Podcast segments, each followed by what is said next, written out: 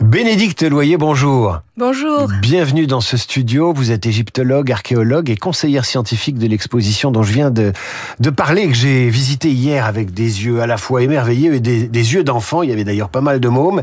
Que représente ce trésor de Toutankhamon dans l'histoire de l'archéologie? Ah, c'est un trésor absolument incroyable, époustouflant, et un trésor sur lequel on travaille toujours. C'est ça qui est absolument merveilleux. Ça a été un choc incroyable. C'est une sorte de capsule temporelle où on pouvait avoir pour la première fois tout l'ensemble du trousseau funéraire d'un roi qui a vécu entre 1330 et 1320 avant notre ère. Et c'est un trésor à la fois avec des objets religieux, des objets funéraires et puis également des objets du quotidien, ce qui nous, ce qui est assez rare finalement. Alors moi je l'ai visité hier, j'ai été fasciné par le nombre de, de richesses qu'emportait le pharaon dans son passage vers l'au-delà. Alors il y a évidemment ces trois sarcophages euh, en or massif qui s'emboîtent les uns dans les autres, mais il y a toute une ribambelle et de sculptures et de euh, de pirogues et, de d'animaux sculptés et j'oublie la nourriture parce qu'il y avait de la nourriture. Il y a de la nourriture momifiée, de la nourriture de momie euh, dans des petites boîtes qui ressemblent un peu à des bento parce que Sa Majesté doit quand même continuer à manger de l'autre de l'autre côté. Non, c'est ça qui est qui est merveilleux. On a absolument tout.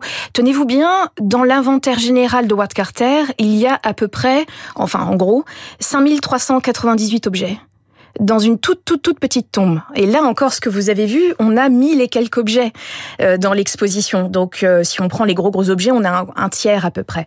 Mais on n'a pas les très très grandes chapelles, on n'a pas des éléments qui est un peu un peu plus complexes. Mais on a les pièces principales et celles qui vraiment nous marquent le plus finalement. Alors, il y avait beaucoup d'objets en or euh, massif. Euh, comment se fait-il que les Égyptiens avaient recours à l'or? D'où venait cet or D'où venait toute cette toute cette richesse? Alors, les deux choses vraiment en or massif, c'est le sarcophage mmh. le, le plus proche de la momie, 110 kilos d'or pur. Et puis bien sûr le fameux masque, 11 kilos. Alors l'or, ça se dit nebou en égyptien ancien. On a des mines d'or un peu partout en, Égypte, mais surtout en Nubie, c'est-à-dire le, Soudan. Et euh, les Égyptiens en ont fait en quelque sorte leur coffre-fort. Et à l'époque de Toutankhamon, il faut imaginer qu'on a à peu près 300 kilos d'or pur qui sort chaque année des mines de Nubie. Donc quand on compte à peu près tous les objets qui sont dorés à la feuille, etc., on doit avoir quelque chose comme 150 kilos, en gros, d'or pur. Donc donc Toutankhamon est parti avec une partie du PIB. Alors quand on visite l'exposition, évidemment, on se dit qu'on a affaire à des artistes incroyables. Euh, ces objets sont absolument magnifiques. Ce sont des reproductions. Quel a été vous votre rôle dans la conception de cette exposition? Alors moi, je suis intervenue il y a un an pour euh, justement mettre en comment dire en musique l'ensemble du placement des objets et le sens qu'on pouvait leur donner. C'était surtout essayer de les replacer dans la bonne configuration, les objets les uns à côté des autres ou les uns sur les autres. Et ça, c'est génial, ce que ce qu'on peut faire avec des répliques, ce qui n'est pas possible avec les objets originaux. Ils sont tous séparés, présentés individuellement. Donc là, on s'est un peu amusé à pouvoir refaire la tombe de Toutankhamon telle qu'elle pouvait l'être, apporter tout le discours scientifique le plus pointu possible, en s'appuyant sur toutes les dernières découvertes et notamment tous les travaux d'un collègue qui s'appelle Marc Gabold à Montpellier. Euh, on a vraiment essayé de faire en sorte de maintenir et d'avoir un très fort niveau scientifique et sérieux, mais sans pour autant effacer le côté jeu. Ah ben c'est formidable parce que on arrive avec euh, le public et puis on est accueilli par euh, un comédien qui joue le rôle de Ward Carter et qui nous emmène dans, dans dans son expédition et dans ses fouilles qui ont pris beaucoup de temps, qui ont été financées. Il a failli perdre les financements et puis finalement il a fini par trouver. Alors on va laisser Howard Carter et le passé. On va quitter Montparnasse où se déroule cette exposition depuis le 3 février pour se projeter en Égypte sur les bords du Nil. Quelles sont les les découvertes les plus récentes? Tout n'a pas été trouvé. Oh, tout n'a pas été trouvé, bien au contraire. Quand on regarde avec un petit peu de recul, l'égyptologie a 200 ans c'est rien. Euh, on vient à peine de commencer le travail, mais euh, on a des découvertes qui s'enchaînent. Hein. Il suffit de taper dernière découverte Égypte pour avoir toute une litanie de choses. Euh, par exemple, en septembre dernier, c'est les fouilles sous-marines qui nous ont permis de trouver du côté de Tonis Héraclion, c'est une ville qui a été engloutie par les eaux, un trésor d'or et d'argent dans un temple d'Amon et avec une autre structure à côté qui est un temple dédié à Aphrodite.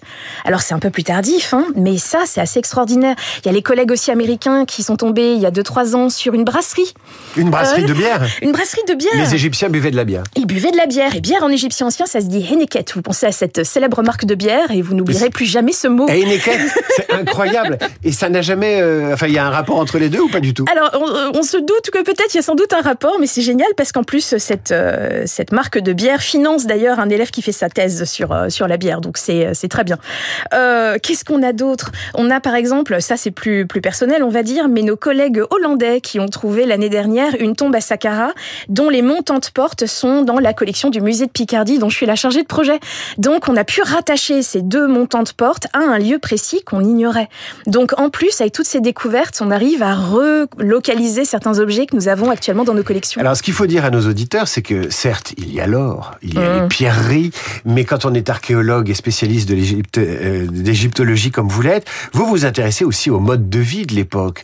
Euh, votre spécialité à vous, euh, euh, c'est les crimes. Euh, pendant cette période, vous aimez bien savoir comment, si s'il y avait des assassinats, si, si quelles, les traces les plus infimes vous intéressent. Il n'y a pas que l'or. Voilà, en fait, il y a tout. Il y a tout, parce que l'Égypte est un tout, et parce que ça fait du bien de se rendre compte que ces gens, qu'on idéalise très souvent, hein, sont en fait des gens qui ont vécu exactement la même chose que nous. Alors c'est vrai que moi je suis un peu à part, parce que je m'intéresse à la marginalité, à la différence, et justement à la criminalité. Parce que oui, avec cette image très lisse qu'on a partout dans les tombeaux, on oublie qu'on a euh, des meurtres, on a des vols, on a des pilleurs de tombes, et on a toute une machine judiciaire qui s'enclenche également, dont on a les traces et les dossiers. Et ça, c'est d'une modernité incroyable. Quels sont les progrès permis par les nouvelles technologies et qui ont changé votre travail d'archéologue Alors ça, la science, c'est le bras armé de l'archéologie. Euh, Il y a beaucoup de choses qui se sont développées ces dernières années. Alors déjà, l'imagerie médicale, rien que ça. Euh, les radiographies de nos momies qu'on a commencé à faire dans les années 70-80, euh, là, avec tout ce qui est scanner, IRM, la tomographie, vous voyez, où on peut faire comme ça ces différents plans, un peu comme des tranches de jambon, ça nous permet de rentrer directement au cœur de nos momies sans les débandeleter, sans les toucher, en gardant en fait l'intégrité des, des objets. Et on va trouver quoi grâce à ces, cette imagerie euh, médicale? On va, on va découvrir des maladies, des bactéries particulières, on va faire une datation plus précise? Alors, tout ce qui est bactéries ou datation, là, on est obligé de faire des prélèvements, Mhm. mais qui, heureusement, au fur et à mesure du temps, se réduisent. On n'est plus obligé de prendre de très, très gros bouts. Mais dans tout ce qui est scanner, c'est davantage rentrer au cœur de la momie pour voir où sont placées les amulettes, euh, comment les bandelettes ont été placées, comment la, la personne a pu être, par exemple, éviscérée, si le cerveau est toujours présent ou pas, où se trouvent les organes. Donc, ça nous apprend une foule de choses euh, sans pour autant toucher et euh, porter atteinte à la momie. Vous avez d'ailleurs une momie quasiment comme collègue de bureau. Vous, vous en avez une dans votre bureau. Alors ma collègue de bureau s'appelle Cécile, elle est très loin d'être une momie, mais effectivement dans notre euh, dans notre musée, on a une momie incroyable qui s'appelle Sejai Mengaou. C'est Amon qui comble le manque. Voilà son son nom. C'est la plus ancienne locataire du musée. Elle est arrivée du côté de 18- 1839, je crois, si ma mémoire est bonne. Et elle est elle est pratiquement complète et euh, on fait beaucoup d'analyses sur elle en ce moment pour pouvoir euh, comprendre quand elle a été euh, momifiée et tous les gestes qui ont été portés sur elle. J'en reviens à Toutankhamon. Il y a une théorie selon laquelle la momie de Néfertiti se cacherait dans Ah. une chambre secrète de la tombe de Toutankhamon. Est-ce que ça fait partie des, des trésors, des secrets à percer, des mystères à, à éventer? Alors forcément, ça fait partie des grands mystères. Mais là, c'est une théorie d'un collègue qui s'appelle Nicholas Reeves, qui a d'ailleurs écrit certains des livres les plus importants sur Toutankhamon. Euh, là, faut prendre un tout petit peu de recul quand même, parce que euh, nos outils, même technologiques, là, ne sont pas assez puissants pour passer au-delà du mur. Donc, il indique qu'il y a des cavités et que peut-être la tombe de Toutankhamon est plus grande. On a sans doute, peut-être, en tout cas, muré certaines parties. Mais de là à dire qu'il y a Néfertiti de l'autre côté, il s'avance peut-être beaucoup. Ça fait rêver, mais on espère. Mais il faut toujours avoir du recul. La personne que vous entendez et qui est passionnante euh, est archéologue, égyptologue et elle est la conseillère scientifique de l'exposition sur les trésors de Toutankhamon qui se tient en ce moment à Paris au pied de la tour Montparnasse. Bénédicte Loyer, quels sont euh, les mystères qui restent encore à percer en matière d'égyptologie? Est-ce qu'il y a des choses qu'on ne sait pas ou des énigmes et on se dit mais comment c'est possible? Qu'est-ce qui s'est passé? Oh là là, vous avez trois heures? Mmh. Non, c'est énorme, c'est énorme. Il y a encore beaucoup de choses euh, qui nous manquent. Par exemple, euh, nous avons des cités euh, qui n'ont toujours pas été trouvées. Saqqara, quand on y pense, c'est là où on a la première pyramide avec Djezer. On a dû faire quelque chose comme 10% du site au maximum. Donc, on a tous ces voyageurs grecs qui nous parlent de certains monuments, les voyageurs arabes aussi qui nous parlent de tel ou tel sanctuaire dans lesquels on avait, par exemple, une grande statue d'Imhotep, le fameux architecte de Djezer, qui est pas du tout médecin, mais qui l'est devenu post-mortem. Ça, on sait que ça existe, on sait que c'est quelque part sous les sables, on l'a pas encore trouvé. On sait qu'on a encore des pyramides qui sont encore à, découvrir. Il y a encore des pyramides sous le sable. Sous le sable. On en a beaucoup qui en fait se sont se sont détruites finalement. Donc avec les, satellites, ça pareil, c'est une américaine qui l'a fait il y a quelques années. On sent qu'il y a manifestement des tombes, des, enclos, euh, des choses qui manifestement euh, sont à sont à, fouiller encore. Mais rassurez-moi, il n'y a pas, il a pas une Khéops sous terre. Non, non, non, pas, euh, pas de ce qu'on n'a pas encore défriché. Mais il y a forcément, en tout cas, certaines zones funéraires qui sont encore à, qui sont encore à découvrir. Mais il faut pas trop communiquer entre guillemets là-dessus parce que bien sûr, euh, il y a toujours du pillage, il y a toujours la possibilité que des gens viennent pour pouvoir euh, trouver des trésors, fassent des trous. Et alors là, c'est la catastrophe pour l'archéologie parce que l'archéologie, c'est la destruction et on perd des données scientifiques. Et ce qui nous intéresse surtout, c'est ça. Il a été question il y a quelques semaines, quelques mois, de retaper euh, une pyramide euh, ou un monument euh, égyptien aux couleurs de l'époque et donc de le repeindre avec des pigments, etc. Et donc il y a un débat entre anciens et modernes, évidemment, entre, bah, on peut les reconstituer à l'identique de ce qu'elles étaient à l'époque, donc très colorées, un peu comme les temples grecs, ou alors il faut rien toucher. Ah, ça c'est toute la grande question qui se pose pour la restauration. Alors c'est vrai que là, cette idée de rebâtir toute la première partie, la première assise en granit rose de la pyramide de Mykérinos, c'était peut-être aller un petit peu trop loin, de façon à pouvoir justement redonner cette idée de neuf, euh, l'idée de la pyramide telle qu'elle pouvait être quand elle a été euh, achevée. Euh, finalement, oui, c'est un peu trop lourd, surtout que on a des bouts effectivement de granit rose. Vos pyramides sont bicolores, mais comme on ne sait pas replacer placer spécifiquement telle pierre à tel endroit, ce qui est quand même le propre de la, de la restauration. Euh, heureusement, un comité a retoqué cette décision, ce qui permet quand même de ne pas effacer toutes les traces des millénaires, des millénaires passés. Euh, Bénédicte Loyer, égyptologue, archéologue, euh, est-ce qu'une pyramide, ça peut être neuf?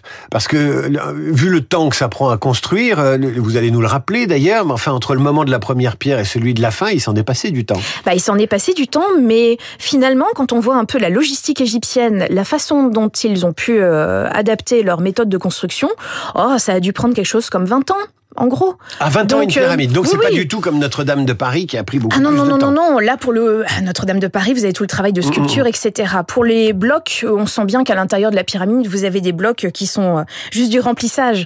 Donc effectivement, les Égyptiens taillent. Ils taillent d'ailleurs à vue. Hein. C'est davantage des maîtres compagnons que des architectes grecs tels qu'on peut qu'on peut l'imaginer. Mais euh, finalement, c'est un c'est un c'est un tour de force absolument incroyable.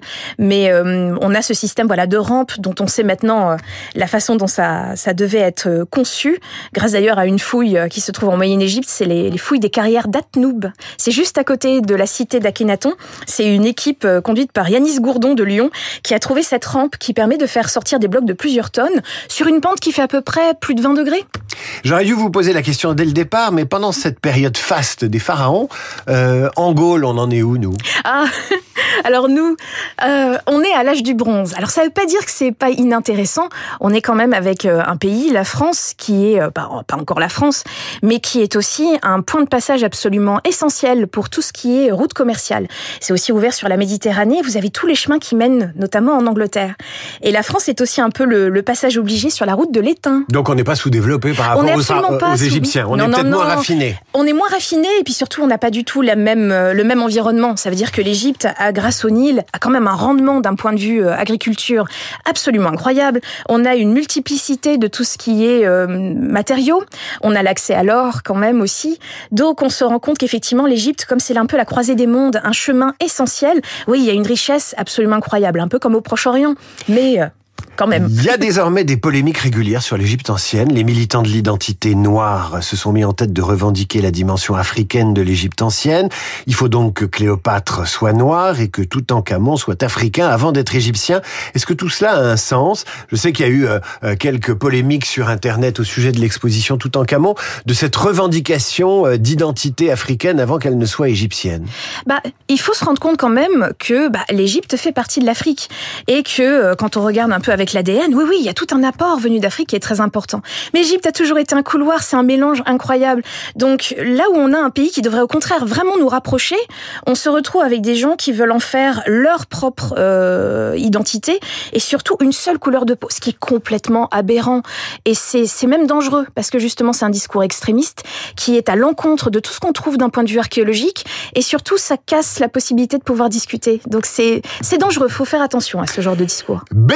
Loyer, professeur à l'école du Louvre, égyptologue, conseillère scientifique de l'exposition Les Trésors de Toutankhamon. Je vous recommande vivement cette exposition très bien faite à compléter, bien sûr par une visite des salles égyptiennes du Louvre, évidemment, comme ça c'est complet. Et puis si on peut un jour dans sa vie aller visiter euh, l'Égypte, évidemment, c'est très recommandé. C'est un de mes rêves. Bénédicte Loyer, merci infiniment d'être venu à parler, euh, parler euh, au micro de Radio Classique et de partager toute cette science. À suivre le rappel des titres, la revue de presse d'Hervé Gattegno et nos esprits.